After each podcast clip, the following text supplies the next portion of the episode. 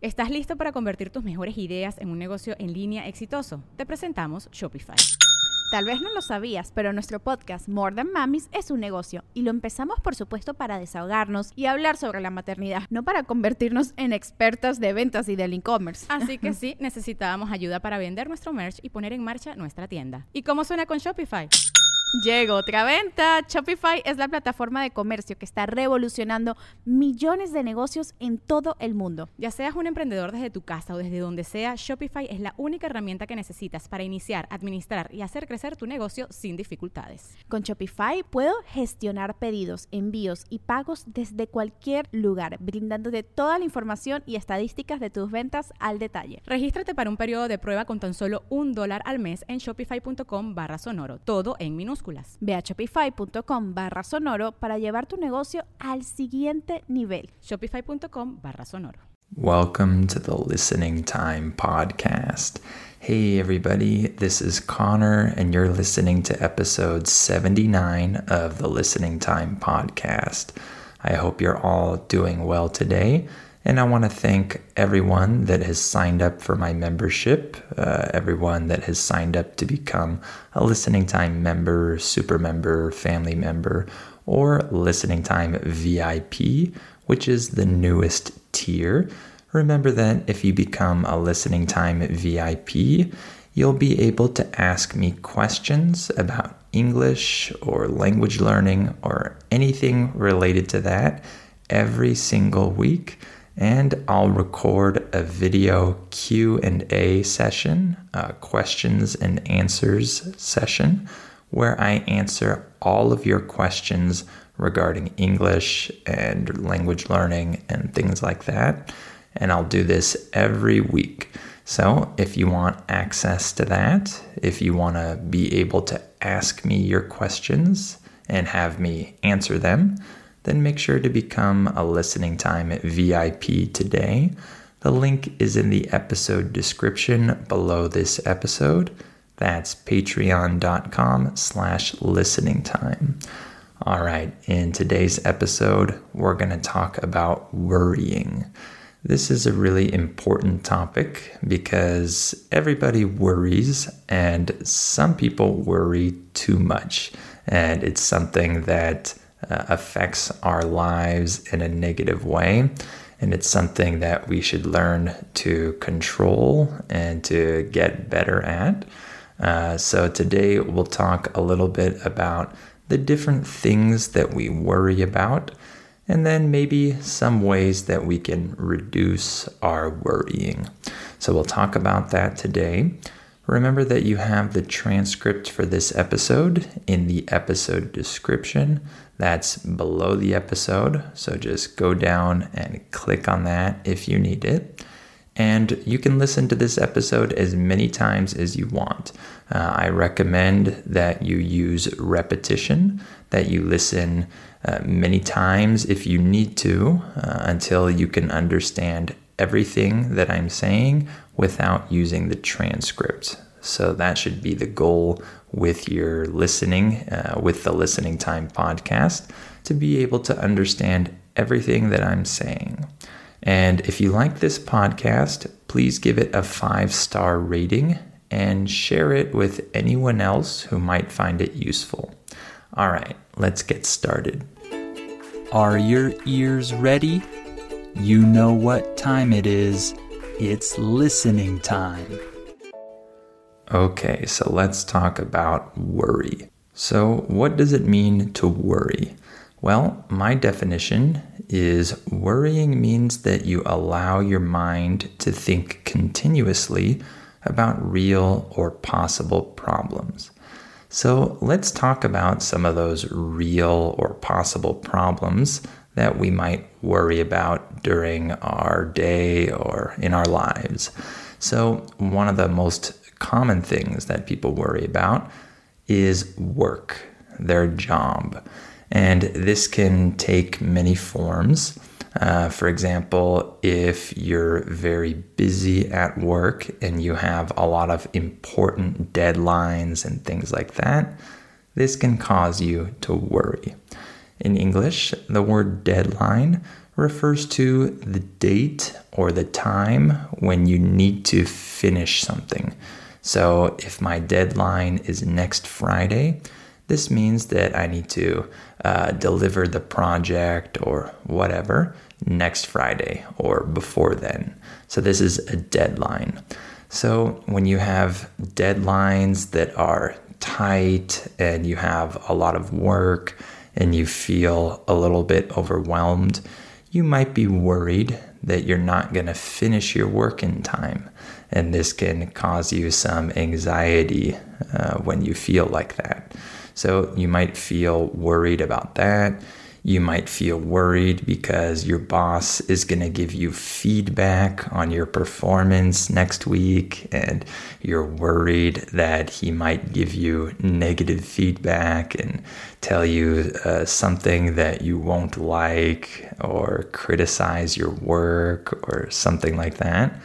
Or maybe you feel worried because you have to give a presentation in English tomorrow and you have to do this in front of important clients or important people in your company.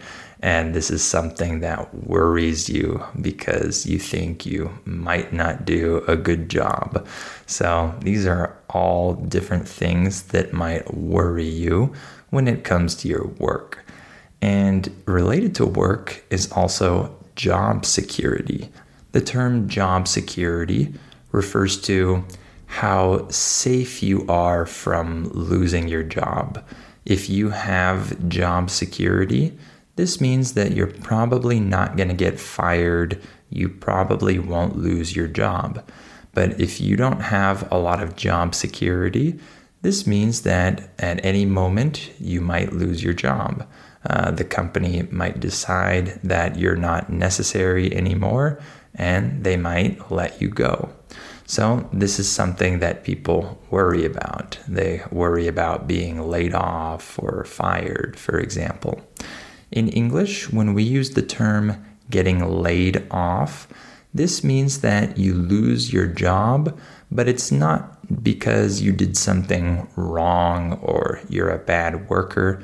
It just means that the company can't pay you anymore. They don't have the money or they don't need your position anymore or something like that. In this case, you get laid off.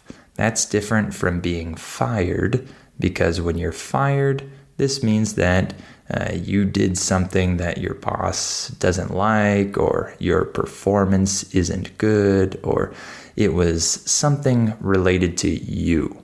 However, if you get laid off, it's not related to you as a worker. It's related to the company's ability to pay you or the company's need for your position. So, getting laid off could be a big worry for some people if they don't have job security. Okay, another type of worry that some people have is in regards to their health. So, this is one that I have had uh, a lot of worry about uh, throughout my life. Uh, I'm one of those people that sometimes worries uh, unnecessarily uh, about their health. And I'm sure some of you have had this problem or you know someone with this issue. Uh, people that uh, are a little bit scared to um, go to the doctor or things like that because they're worried that they might have some health issue. This is definitely a big one. Uh, there are many people that worry about different health problems that they could have. And for these types of people, like for me, for example, um, we're worrying about things that we really shouldn't be worried about. There's no evidence that we have any problem with our health. Uh, there's nothing that's actually uh, making us uh, feel a lot of pain or something like that. And we're just worried that we might have some problem. Uh, so remember, in my definition of worry, I talked about real or possible problems. So, this is definitely one of those possible problems. If you're worrying about health issues, that uh, no one has told you that you have, and there's no evidence that you have. So, this is definitely not a very good type of worry because we're just worrying about something that could possibly be wrong in the future. And that's definitely not very productive to be thinking about those types of things. Um, but regardless, a lot of people have this type of worry. And for me, for example, I've had to try to work on this and get better and not feel uh, that worry when it comes to what might happen to me or to my health in the future or what problems I might have.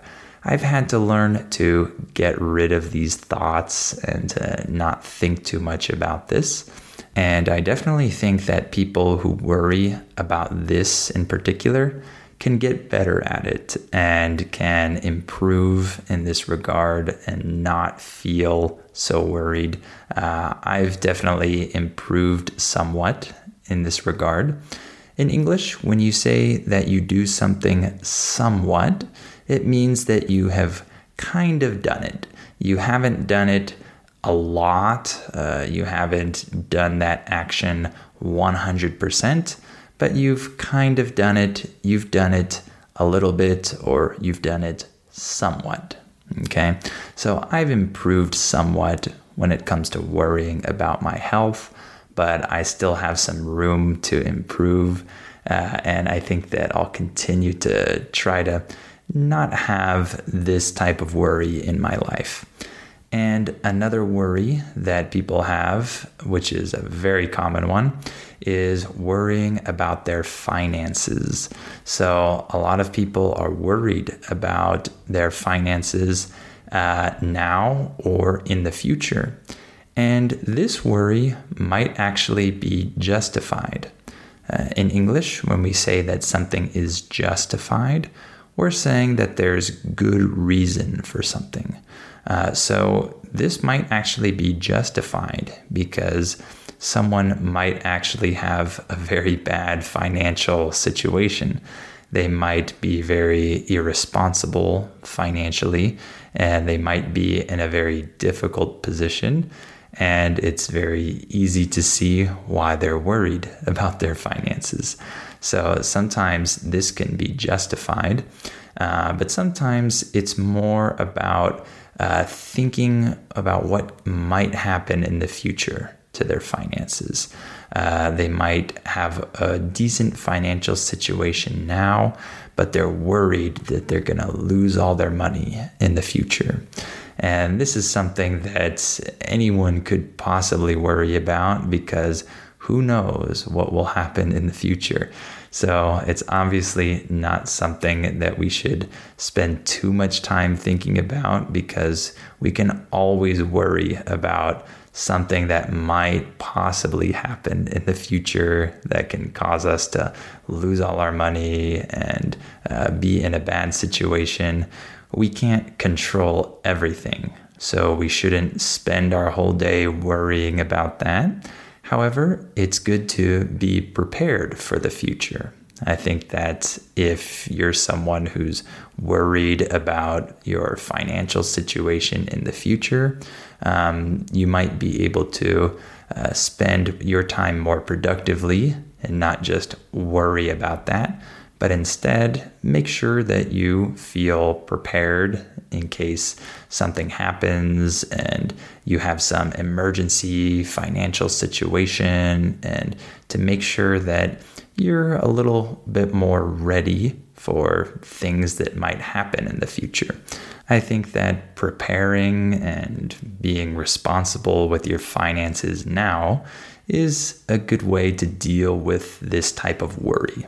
Uh, but of course, a lot of people just worry about the economy in general because uh, there are many bad things that could happen to the economy in the future. And this is something outside our control. It's not something that one person can change or control. So we have to learn to be okay with the fact that we don't know what will happen with the economy in the future. We can prepare, like I mentioned, but we definitely can't control it. So we can only do so much in this case. In English, when we say you can only do so much, this means that you can only do a certain amount and you can't do everything. You can't uh, control or take care of everything. You can only do your part. You can only do a limited amount, for example. So you can only do so much. You can't control the future of the economy. And one other thing that people worry about is disasters. People worry about uh, war, about natural disasters, about things that might uh, threaten the whole world or your country or something like that in the future. And this is something that a lot of people uh, feel more and more anxious about as time goes on. Because as time goes on, it seems like the world becomes a crazier and crazier place with big events and disasters. And so uh, people have become more anxious about this as time has gone on. And it's something that we don't have control over either.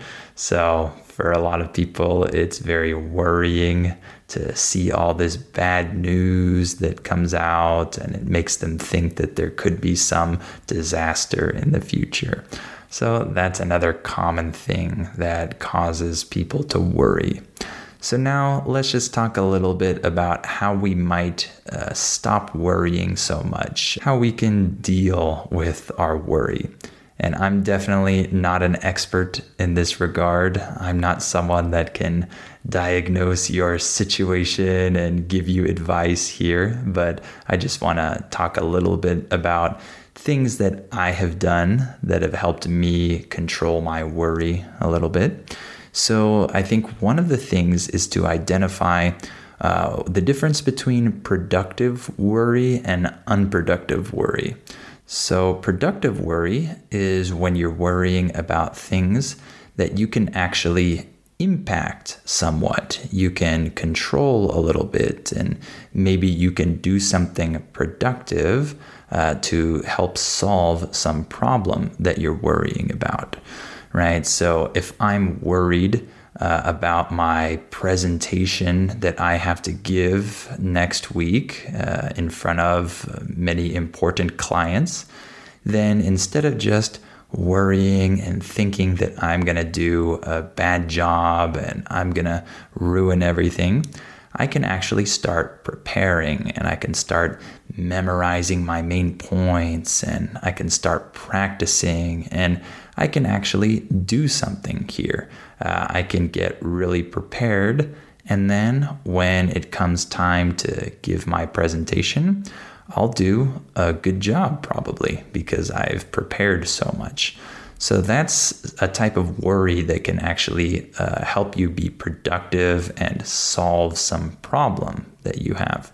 Uh, however, there is a lot of unproductive worry where you worry about something that you have absolutely zero control over and you can't do anything about, and worrying doesn't help you do anything productive. So, for example, if I'm constantly worried that I'm going to have some problem or accident or something in the future and I'm going to die or something like that, uh, this is probably unproductive worry because I can't control everything in the world. I can't control everything about what happens to me. I can't control all the people around me. So I can't guarantee that I'm just never going to have any accident or anything bad happen to me. And I can't do anything about that. So if I'm worrying that something can happen to me at any moment and I can die, this is not something I can uh, turn into a productive solution, right? There's no solution to that. So I'm just worrying about something I have absolutely no control over. So it's not useful to worry about it. So this is how we can identify productive and unproductive worry and how we can use it to our advantage. So if it's a productive worry, we can actually start acting and uh, doing something and help ourselves feel less worried because we're actually doing something to prevent the bad thing from happening, for example. But if it's unproductive worry, we can't do anything about it. So we should tell ourselves that it's not worth worrying about. Just forget it right? So that's something that I've tried to do. I've tried to uh, separate my worries into productive and unproductive worries, and I've tried to uh, identify those a little bit better. And another thing that I definitely need to work on is to not overthink things. Uh, when you overthink something, this means that you think too much about it you think in deep detail about something, and this is not productive. So I need to make sure I don't overthink or overanalyze every situation because if I overthink something, if I overanalyze something, uh, this can cause me to worry about it. Uh, and this worry is probably not productive and it's a lot of what ifs. What if this happens? What if that happens? And I can think about a million different what if scenarios that could happen. And that's not something I should be thinking about, right? I shouldn't overthink or overanalyze uh, every situation. I should try to just think in a productive way about it and not go too far, right? And one other thing that I think is really important, something that I need to improve more on, is accepting what I can't control. Uh, people that worry a lot uh, usually don't like to feel like they don't have control. And unfortunately, there are many things in our lives that we don't have control over. And this has been something that I've struggled with. Uh, I want to feel like I'm in control. And when I feel like I don't have control, this can definitely cause some anxiety and I can worry because I can't control that thing. And so I can't prepare 100% uh, for that thing or whatever. And this is something that I need to continue to get better at, uh, feeling like it's okay if I don't have control over everything. It's okay if there are some things that happen that I can't do anything about, and I don't need to worry about those things. I need to be content uh, with the things that I can't control. It's as simple as that. All right, why don't we stop there for today? I hope this episode was interesting for you, and I hope it was good practice for your listening.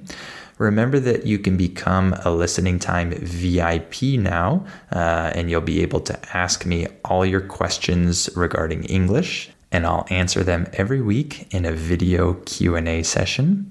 And of course, you can just become a listening time member, super member, or family member too, if that's what you prefer. If you become a listening time family member or listening time VIP, you'll also have access to my advanced podcast. So every month, I release two new advanced episodes where I speak at normal speed. So you get to practice with fast English. So if you want that, then make sure to sign up. The link is in the episode description below this episode. That's patreon.com slash listening time. And please give this podcast a five star rating if you like it and share it with anyone else who might find it useful. All right, thank you for listening to this episode, and I'll talk to you on the next episode of Listening Time.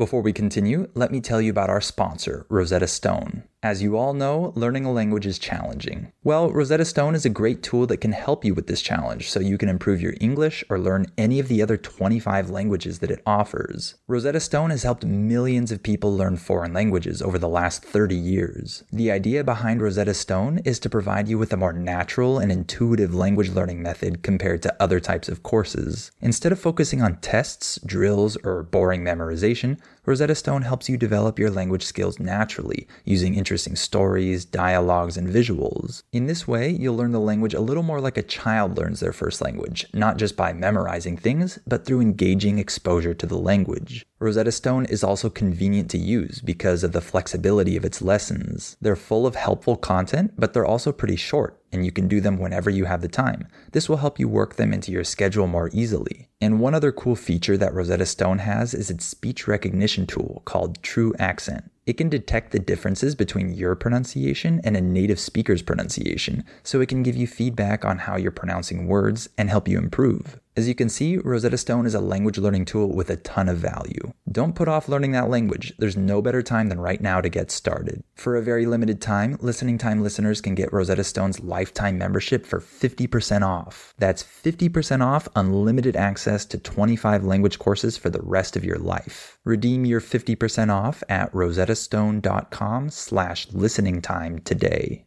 With Lucky Land slots, you can get lucky just about anywhere. Dearly beloved, we are gathered here today to. Has anyone seen the bride and groom? Sorry, sorry, we're here. We were getting lucky in the limo and we lost track of time. No, Lucky Land Casino, with cash prizes that add up quicker than a guest registry. In that case, I pronounce you lucky. Play for free at LuckyLandSlots.com. Daily bonuses are waiting. No purchase necessary. Void where prohibited by law. 18 plus. Terms and conditions apply. See website for details. En Sherwin Williams somos tu compa, tu pana, tu socio, pero sobre todo somos tu aliado, con más de 6.000 representantes para atenderte en tu idioma y beneficios para contratistas que encontrarás en aliadopro.com. En Sherwin Williams somos el aliado del PRO.